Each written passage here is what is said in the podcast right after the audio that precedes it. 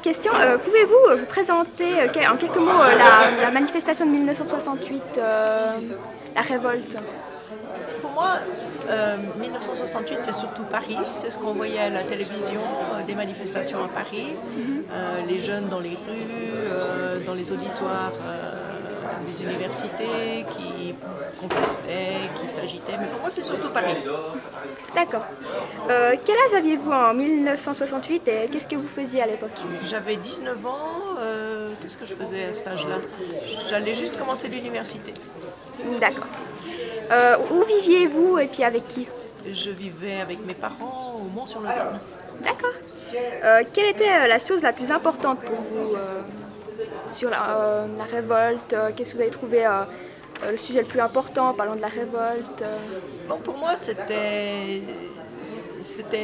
de réaliser jusqu'où pouvait aller la contestation, que la contestation existait, que jusqu'où ça pouvait aller, comment ça pouvait aussi déborder, euh, sur quel sujet les jeunes contestaient, que, c'était justement des jeunes, alors qu'à l'époque, ça vous paraît peut-être bizarre aujourd'hui, mais à l'époque, pour moi, pour moi, je pense pour beaucoup de gens, la politique, c'était plutôt des vieux bronzes, des sages, des gens, même s'ils n'étaient pas vieux, ils avaient l'air très vieux.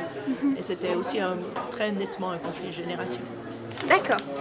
Euh, comment euh, aviez-vous appris ce qui se passait à Paris en 1968 Surtout par la télévision. D'accord. Euh, Avez-vous eu connaissance des événements similaires en Suisse? Pas vraiment. J'ai vu tout à l'heure les reportages à l'Uni, mais j'étais pas dans les. faut pas mettre les doigts devant l'objectif. Voilà. Voilà. C'est Alors. surtout Paris, comme je le disais tout à l'heure. Oui, c'est vrai. Euh, alors, quel était votre sentiment par rapport à ces événements? Est-ce que vous étiez contente euh?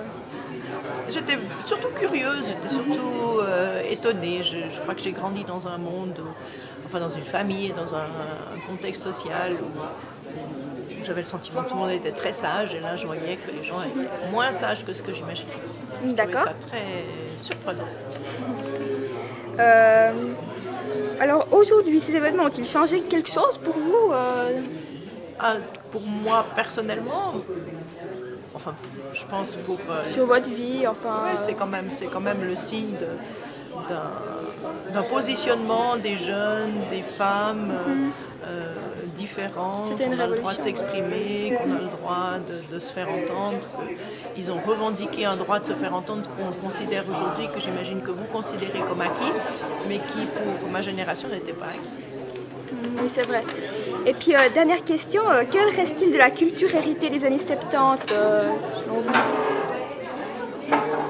Que reste-t-il De la culture des années 70, des années. euh, J'ai l'impression que quelque part ça revient passablement à, la, à la mode, si je pense euh, au mobilier, au design, on, on revient, il y a toujours une nostalgie comme ça des, des- des époques culturelles et je pense que actuellement c'est quelque chose qui reprend pas mal de place.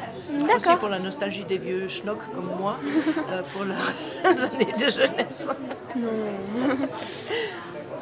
Merci. Alors, euh, voilà. Et puis bonne chance avec votre projet. Merci.